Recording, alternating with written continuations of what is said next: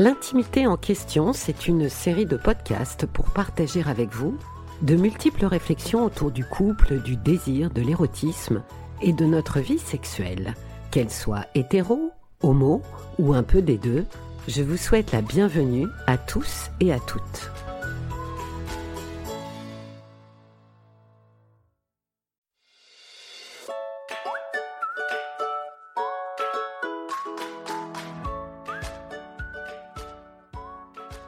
L'intimité en question, c'est une série de podcasts pour partager avec vous de multiples réflexions autour du couple, du désir, de l'érotisme et de notre vie sexuelle.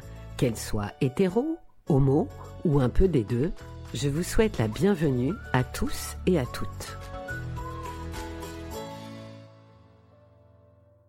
Dans la série dédiée à la transformation du désir sexuel, j'ai évoqué dans le podcast numéro 4 les changements chimiques et érotiques que vivent les conjoints selon les différentes phases, essentiellement temporelles, de leur couple.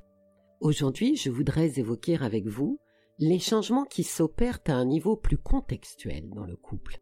Car après la rencontre, chacun d'entre nous est capable de comprendre que le contexte ayant changé, la nouveauté ayant laissé place à des situations plus connues, vont se mettre en place des habitudes qui sont nécessaires mais peuvent aussi être délétères quand il s'agit de désir. Beaucoup le savent, la vie à deux n'est pas une chose facile. L'autre devient à la fois capable de nous rassurer, mais aussi de nous frustrer. Être à ses côtés nous réconforte et nous accable à la fois. Des sentiments antagonistes pour une même personne peuvent nous traverser un peu, beaucoup ou trop souvent. Parmi les influences les plus redoutables du désir de l'autre, souvent décriées, souvent pointées du doigt, j'ai nommé la routine. Je vous propose donc d'explorer ensemble comment et pourquoi la routine impacte-t-elle notre désir. Mais qu'est-ce que la routine? La routine, c'est une addition de petites ou grandes habitudes qui, choisie ou contrainte, rythme la vie de beaucoup de couples. La routine est donc une forme de prévisibilité conjugale qui nous sécurise et nous rassure. C'est l'inverse de l'incertitude. On ne construit aucun projet avec de l'incertitude, le risque est trop grand d'être déçu.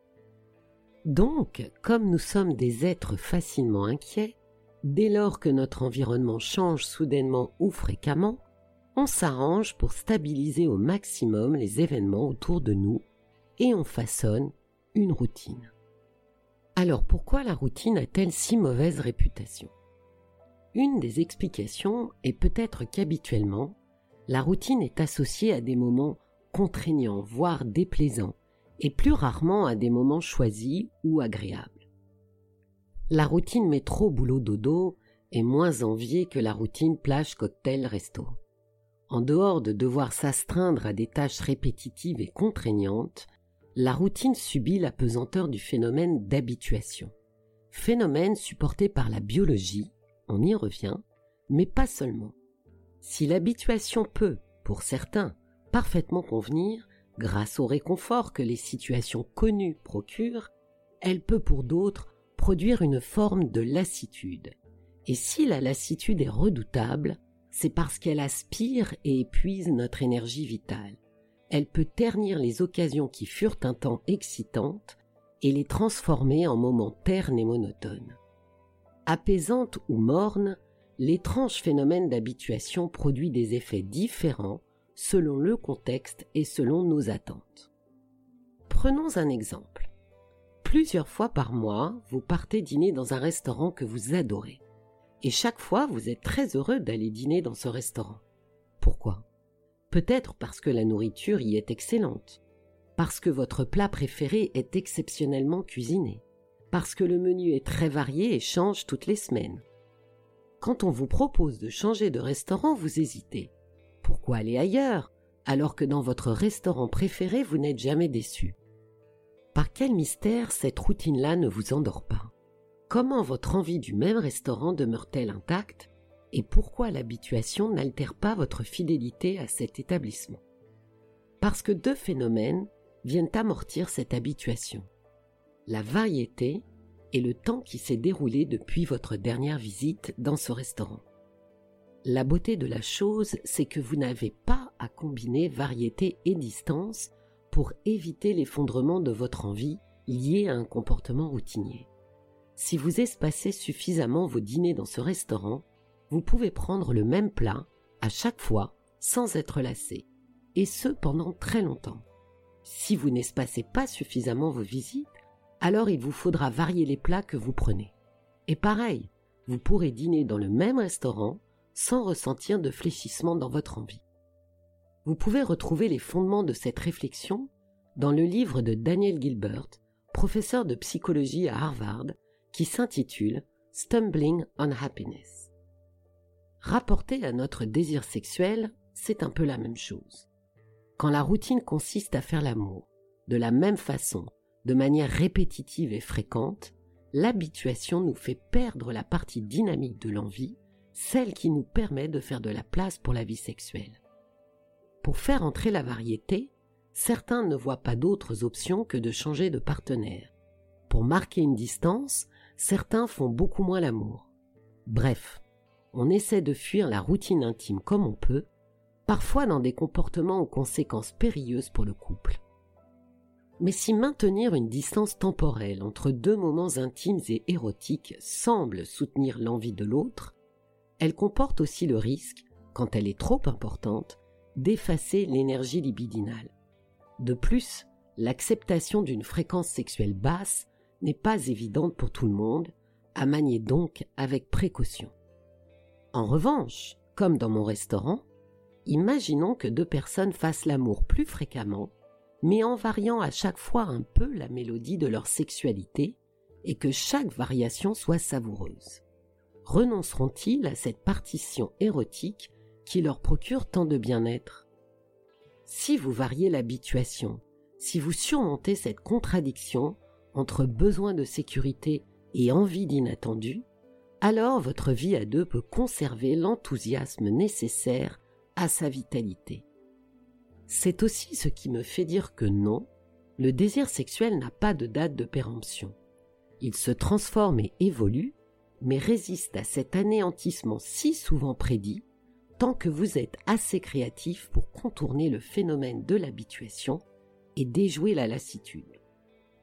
Ma préférence, vous l'aurez compris, se tourne largement vers la variété, où l'inventivité est reine et toute puissante. C'est elle qui décide de la longévité de notre désir. C'est elle qui fait obstacle à l'engourdissement de la routine c'est encore elle qui contrecarre l'indolence dans laquelle l'habituation tente de nous enserrer. L'inventivité ne nécessite pas de grands mouvements ou de grandes manifestations. Elle est à la portée de tous, dans de petites actions, d'infimes oscillations. Par petites touches, l'inventivité bouscule l'habituation et la fait sortir de l'impasse paradoxale que tous les couples affrontent. Faire cohabiter l'inattendu et le familier. L'inventivité est l'élément le plus solide dans un couple pour résister à la lassitude sans les effets secondaires que produit la distance. C'est peut-être elle qui maintient l'enthousiasme amoureux, funestement annoncé comme impossible, après trois ans ou quatre selon certaines études. Cerise sur le gâteau, la biologie ne vient pas contredire cette idée. La dopamine et la testostérone sont deux hormones impliquées dans le désir qui s'influencent mutuellement. La dopamine voit son taux augmenter quand nous expérimentons quelque chose de nouveau. Cette même dopamine active à son tour l'augmentation du taux de testostérone, hormone excessivement liée au désir sexuel. Elle-même active en retour la dopamine. Merveilleux exemple biologique d'un cercle vertueux. Conclusion. Dès lors que vous introduisez quelque chose de différent dans votre couple, votre désir se régénère. Cela explique en partie pourquoi, en vacances, dans un nouveau lieu, dans un nouveau contexte, certains d'entre vous constatent que leur sexualité est plus dynamique.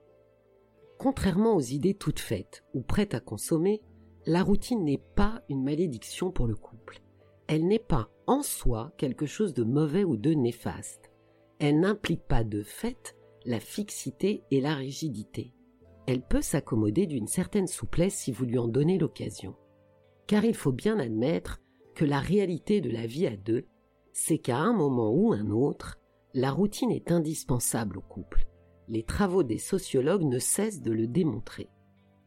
En fait, quand rien ne va plus, la routine est surtout ce qu'il y a de plus facile à incriminer. C'est le coupable idéal qui verrouille les possibles autres voies d'explication au dysfonctionnement du couple. Si la routine est la cause de notre éloignement, nul besoin de se remettre en question. Ce faisant, rien ne nous permet de comprendre ce qui s'est réellement passé et pourquoi cela ne se reproduirait pas à nouveau. Pourtant, la routine, dans sa forme la plus élaborée, permet au couple d'évoluer et de se solidifier. C'est ce que j'appelle des rituels. Ils viennent dire et signifier l'intérêt que l'on porte à l'autre. Ils marquent l'attention que l'on a pour son ou sa conjointe. Sans aucun rituel du quotidien, on n'a pas moyen de savoir si l'autre est sur la même longueur d'onde que nous. Quand on a des enfants, improviser tous les jours une nouvelle façon de vivre son couple est difficile. Certains rituels, ayant la forme d'une routine, sont même attendus et espérés, comme partir tous les mois, un week-end, juste tous les deux. Dans sa forme la plus sclérosante, la routine se contente d'être une répétition contraignante de comportements ou d'habitudes déplaisants, avec souvent peu de reconnaissance de la part de l'autre. De même, certaines routines peuvent prendre la forme de rituels sans en avoir le fond.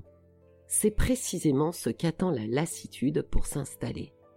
Partir en week-end chaque mois, toujours au même endroit, pour vivre et revivre des situations à l'identique, peut dessécher le couple au lieu de le dynamiser. Rappelez-vous, pour déjouer la torpeur de l'habituation, on doit soit varier et donc user d'inventivité, soit espacer nos actions. Certaines routines semblent insupportables pour certains, réjouissantes pour d'autres, mais dans les deux cas, la routine est à notre image. Elle nous ressemble. Elle est le fruit de notre créativité. Si elle ne vous convient pas, ce n'est pas la routine qu'il faut blâmer, c'est peut-être votre absence d'imagination.